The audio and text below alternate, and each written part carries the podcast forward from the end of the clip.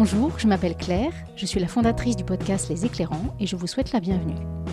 Les Éclairants, c'est une rencontre à écouter un mardi sur deux avec une personnalité inspirante qui vit près de chez moi et qui n'a pas attendu le monde d'après pour se questionner et passer à l'action. Mon chez moi, c'est Dijon, mais je m'intéresse à tout ce qui se passe dans la région du nord au sud de la Bourgogne et de la Franche-Comté. J'ai reçu à ce jour 15 éclairants à mon micro, et tous me confirment que nous avons les solutions pour transformer le monde. Et que nous avons tous, en tant que consommateurs et citoyens, le pouvoir de faire bouger les structures politiques et économiques. Alors si vous en avez marre d'entendre des nouvelles qui vous plombent le moral, si vous avez vous aussi envie de vous mettre en mouvement sans trop savoir par où commencer, si vous êtes déjà dans l'action mais simplement curieux de savoir ce qui se passe près de chez vous, alors vous êtes au bon endroit. Vous pouvez soutenir mon travail en postant un avis sur Apple Podcast. Cela m'encourage et me permet de m'améliorer. Vous pouvez aussi me suggérer des invités. N'hésitez pas à vous abonner à la plateforme de votre choix pour ne manquer aucun épisode et à me suivre sur les réseaux via mon compte Alterculture. Pour ce 16e épisode, je rencontre Valentin Vernis qui a créé Ciboulette en 2020 et qui a bénéficié de l'accompagnement de l'incubateur engagé Le T, dont je vous ai parlé dans les épisodes 5 et 15. Valentin, c'est encore une histoire de reconversion professionnelle. Et pourtant, je le soupçonne de n'avoir pas encore soufflé ses 30 bougies. Mais Valentin n'a pas attendu d'être aigri dans son métier d'expert comptable pour créer l'activité qui lui ressemble et qui donne un sens à sa vie.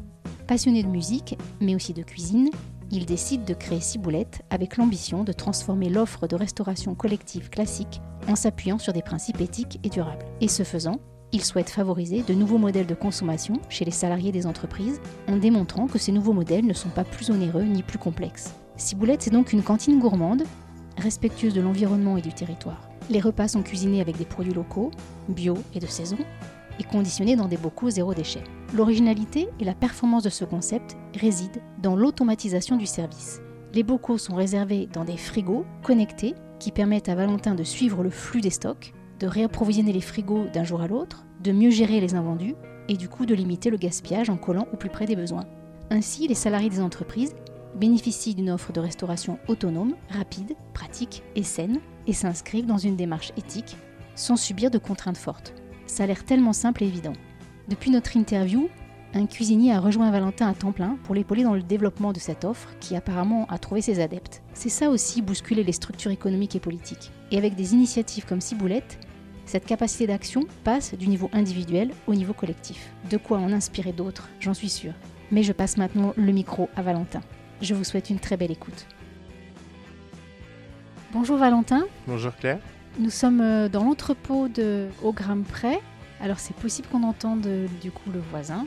Un petit peu de bruit, oui, de soudure. De soudure, puisque à côté donc, euh, se situe un entrepôt d'un artisan soudeur. Merci de m'accueillir. Merci à toi. Tu vas nous expliquer pourquoi on est là tout à l'heure. Peut-être pour commencer, est-ce que tu veux bien partager avec nous ta première pensée ou ton premier geste au réveil? Premier geste au réveil, ça va être d'aller me faire un café pour euh, bien me réveiller, parce que j'ai un peu de mal quand même le matin, mais il faut être d'attaque euh, directe. Ma première pensée va être à tout ce que j'ai à faire durant la journée. Et est-ce que le soir, tu as euh, un rituel ou une pensée, un geste récurrent? Pas de rituel, mais bah, le problème c'est que j'ai du mal à, à, couper un peu parce que justement le soir je vais penser à toute la to-do list du lendemain. Donc c'est un peu stressant, il faudrait un peu plus couper. Et non, j'ai pas vraiment de rituel malheureusement, mais il faudrait surtout euh, certainement. Oui, ça c'est les dures réalités de l'entrepreneuriat quand on lance euh, son activité. Au départ, oui. Mm. Au départ, comme ça, où il y a beaucoup de choses à penser en même temps. Il faut mettre en, place euh, l'organisation tout le temps structurée. Donc... Du coup, tu peux nous expliquer où on se trouve?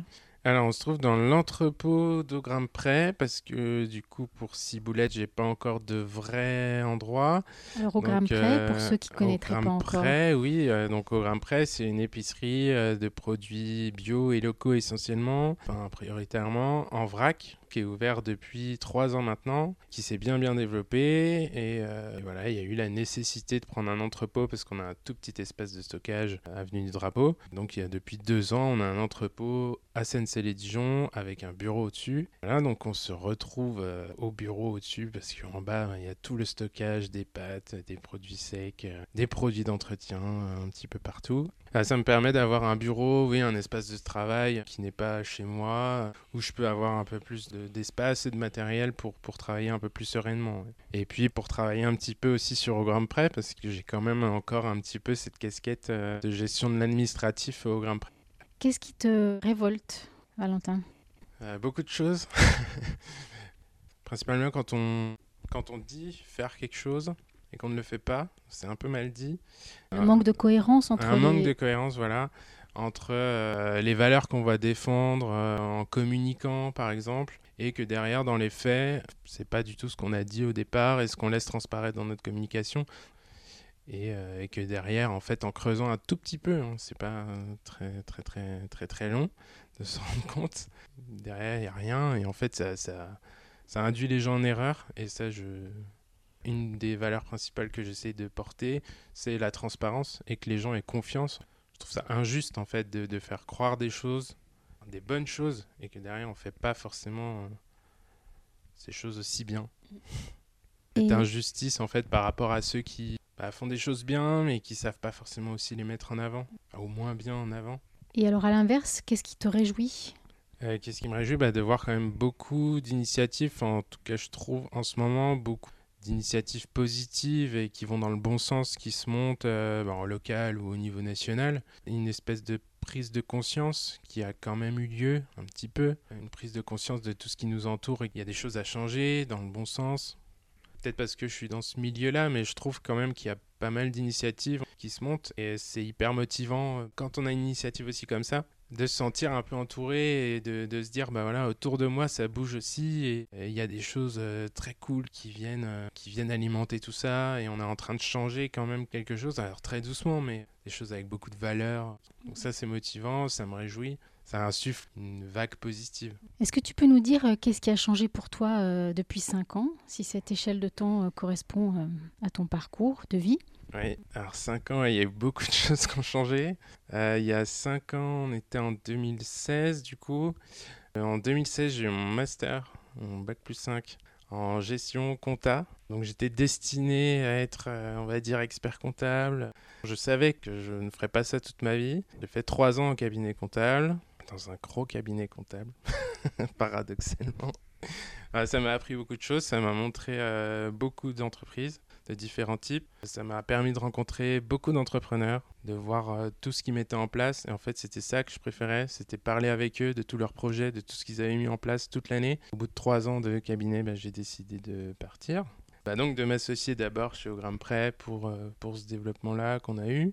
Et ensuite, en parallèle, de développer, euh, de développer Ciboulette. Euh, on va dire que je suis sur le projet depuis un an, une grosse année. CAP cuisine à distance en parallèle, de Ogram Prêt et du montage de projet. Gros revirement de situation. J'ai toujours été beaucoup aimé euh, les aliments de manière générale, enfin la qualité des aliments, euh, comprendre euh, tout un tas de choses autour de ça. Mais il me fallait quand même quelques bases professionnelles parce que je savais que j'allais devoir un peu tout faire au départ. J'ai eu mon CAP cuisine là il n'y a pas longtemps et là le démarrage de Ciboulette depuis avril 2021. Donc pas mal de chamboulements en 5 ans. Et tu es tout seul pour l'instant sur Ciboulette, c'est ton bébé. Pour l'instant, oui, je suis tout seul. Enfin, au, jour de cette interview, je suis tout seul. Peut-être qu'au jour de la diffusion, je ne le serai plus, certainement, parce qu'il y a besoin. C'est plutôt bon signe.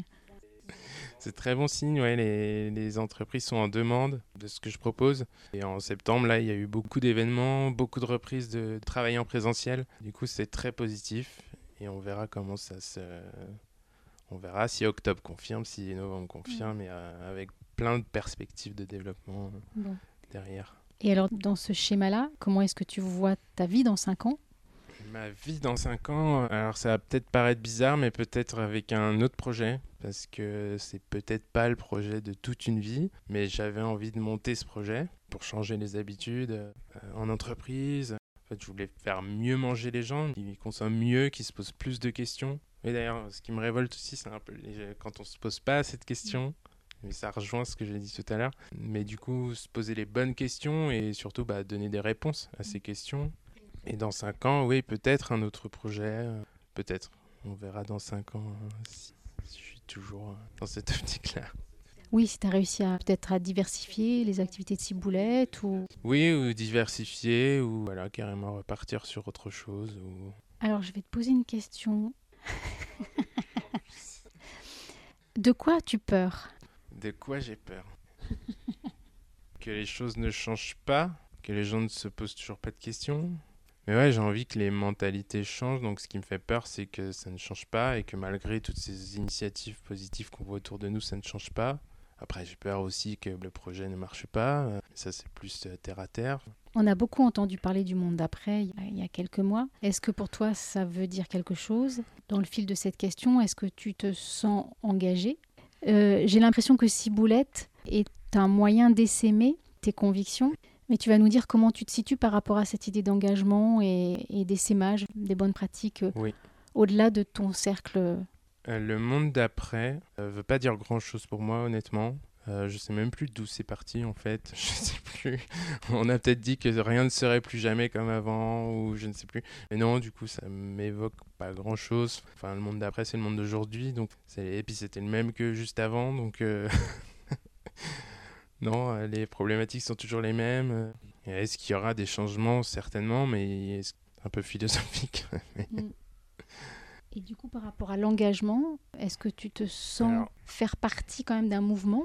Oui, bien sûr. Bah, je me sens engagé, pas forcément militant parce que c'est pas ma nature et c'est pas euh, comment je vois les choses. Engagé, oui, pour faire changer les choses, pour faire prendre conscience en fait aux gens. Enfin, le changement de man- de de- d'habitude, de, valeur, c'est pas forcément difficile à faire. Et en fait, je vais leur montrer euh, d'une manière assez simple. En fait, c'est l'essence même du projet Ciboulette. Et je vais partir du coup de cet exemple concret pour, euh, pour expliquer. C'est que Ciboulette, c'est euh, des repas frais, sains, à partir de produits locaux et bio et en format zéro déchet pour les entreprises. Mais du coup, derrière ça, les premières pensées, c'est euh, ça va être un peu cher, c'est pas pratique le zéro déchet. Euh, moi, j'ai essayé de, justement de réfléchir à un système, ciboulette, qui puisse être accessible, facile et pratique en fait Mm. pour les gens et du coup rendre accessible tout ça. Donc le local, le bio et le zéro déchet. Ça rejoint aussi ta prochaine question qui était euh, la question de l'essaimage c'est euh, faire prendre conscience aux gens que c'est pas plus difficile, mais d'une manière euh, douce, sans moraliser, parce que je trouve que c'est contre-productif du coup de leur dire vous ne consommez pas bien, voici comment il faut consommer. La solution ciboulette, j'ai l'impression qu'à travers les critères que tu as cités là, le côté pratique, accessible, c'est en fait essayer de rendre évidente, c'est tellement naturel et, et- et- Mm. et- simple et facile, c'est évident que euh, les gens ne se posent même plus la question après. C'est Euh, ça. Qui se rendent même plus compte en fait qu'ils qu'ils consomment différemment en fait, mais qu'ils ont changé leurs habitudes, mais simplement avec ce système simple et rapide. Mais c'est en leur donnant une solution de changer sans changer profondément leurs habitudes, sans leur mettre d'énormes contraintes en plus, que ce soit par le prix, que ce soit par la praticité vraiment du bah, de jeter euh, une barquette en plastique dans une poubelle. Et là, du coup, j'ai voulu recréer ça, mais en jetant un contenant dans une poubelle qui n'en est pas une, parce que je vais, euh, je vais les reprendre, les relaver, les remettre en circulation. Remettre euh, les fruits de saison, euh, les fruits et légumes de saison. euh, Ouais, ça me fait penser, euh, oui, au goût du jour. Ça me fait penser euh, à ce que j'ai lu, euh, qu'il fallait rendre nos modes de consommation obsolètes, qu'il fallait démoder en fait nos anciens modes de consommation et rendre évident et au contraire facile et joyeux de nouveaux modes de- d'alimentation en l'occurrence. C'est ça, et d'y penser d'une manière globale, parce qu'il y a plusieurs aspects. C'est, il faut euh, mieux manger. Donc, euh, ce qui va être dans l'assiette va être meilleur, plus équilibré, avec plus de légumes. Mais euh, si on met ça dans une barquette en plastique, comme j'en parlais tout à l'heure, il y a un pan du coup qui n'est pas résolu. Je ne me voyais pas proposer cette solution sans une réflexion globale là-dessus. Et voilà, et même sur le, type de société que je vais mettre en place, du coup, je suis une société classique commerciale, mais ESS reconnue euh, économie sociale et solidaire. Parce que, bah, par- pareil, le- si euh, l'éthique de, fabri- de fabrication derrière, si les employés ne sont pas, euh, sont pas rémunérés justement, euh, ça n'a pas de sens non plus. Enfin, voilà, c'est une réflexion globale que j'essaie de, de mettre en, en œuvre. Et pareil pour les producteurs, euh, je passe en circuit court, enfin en direct producteur le plus possible pour une plus juste rémunération. Et aussi parce que c'est beaucoup plus sympa d'avoir un producteur en face, d'échanger sur ses, sur ses productions, sur ses légumes, euh, ce Mm. qu'il va faire, euh, ce qu'il peut planter pour nous, parce que ça arrive des fois, euh, ce qu'il a en trop, ce qu'il a pas assez. Voilà, c'est toute une réflexion globale, humaine, que j'ai mis derrière une machine pour simplifier, certes, mais euh, il y a toujours ce côté humain que j'essaye de, Mhm. de mettre en, en- en place centrale. Et alors, pour terminer, quelle question aurais-tu aimé que je te pose? Euh, Celle-là, elle est dure. non, mais il y en a plein. mais je sais pas. euh, Je sais pas, mais euh, mes autres passions, parler d'autre chose en fait que ça pour sortir un peu de tout ça et et ouais, ma, ma grande passion euh, derrière la cuisine, enfin même avant la cuisine, c'est la musique, mais euh, je n'en joue pas, je n'en fais pas, et c'est un grand regret. Mais peut-être que justement après Ciboulette ou euh, quand Ciboulette tournera un petit peu plus régulièrement, peut-être que j'aurai le temps de m'y mettre et d'apprendre à jouer d'un instrument. En tout cas, j'aime beaucoup l'écouter, j'y passe beaucoup de temps en travaillant d'une manière globale, je peux pas m'en passer. Ok. Quel style? Pas mal de styles, mais surtout euh, rock, mais vieux rock, et, euh, et musique électronique. Un petit peu de rap, mais euh, pas beaucoup. euh, mais pas mal de styles quand même. Ok. Donc, tu as besoin de, de t'entourer d'un univers musical constamment. Ouais, constamment. Vraiment constamment. Par exemple, rentrer dans un magasin euh, qui n'a pas de musique, ou ça me met presque mal à l'aise. Et là, on fait l'interview et il n'y a pas de fond sonore parce que que, j'ai pas eu le C'est ce que j'allais dire. On est arrivé en coup, même ça temps, doit, pas eu ça le doit temps de manquer là, tout du ça, coup. Et oui, ça me manque. Que- Bon, mais écoute, euh, il y, aura, il y aura un générique euh, de début et de fin. Mais en tout cas, c'est vrai que oui, on aurait pu faire ça avec un fond musical. Eh oui, et oui, mais carrément. Tout à fait. On va la refaire du coup. Et ben, on va refaire l'interview. Tant pis. Merci beaucoup, Valentin. Merci à toi. Bonne continuation à toi. À toi aussi. À bientôt. Au revoir. Et voilà, c'est fini. Merci d'avoir écouté l'épisode jusqu'au bout. Pour en savoir plus sur Ciboulette, vous pouvez aller sur son site internet ciboulette-dijon.fr et sur les réseaux sociaux, Facebook, Instagram et LinkedIn. J'ai glissé les liens dans la barre de description de l'épisode, ainsi que quelques ressources inspirantes proposées par Valentin, notamment le restaurant danois Noma, élu plusieurs fois meilleur restaurant du monde, pourvu d'un laboratoire de recherche de saveurs, notamment autour des produits lacto-fermentés, et la ferme de la Ruchotte, ferme auberge biologique unique en France, située près de Beaune, qui fonctionne en quasi-autosuffisance grâce à l'activité de maraîchage et d'élevage développée par son chef, Fred Ménager. Enfin, si vous avez apprécié écouter les éclairants, n'hésitez pas à vous abonner sur votre plateforme préférée pour ne rater aucun épisode et n'hésitez pas à le partager. Vous pouvez m'aider à faire connaître ce podcast en glissant un avis sur Apple Podcast. Un grand merci d'avance. Vous le retrouvez également sur Podcast Addict, Spotify et Deezer, sur la plateforme Ocha ainsi que sur mon site internet alterculture.fr. Je vous donne rendez-vous dans deux semaines. Nous serons à trois jours du réveillon de Noël et je vous concocte une petite surprise pour l'occasion. Surtout prenez soin de vous et à bientôt.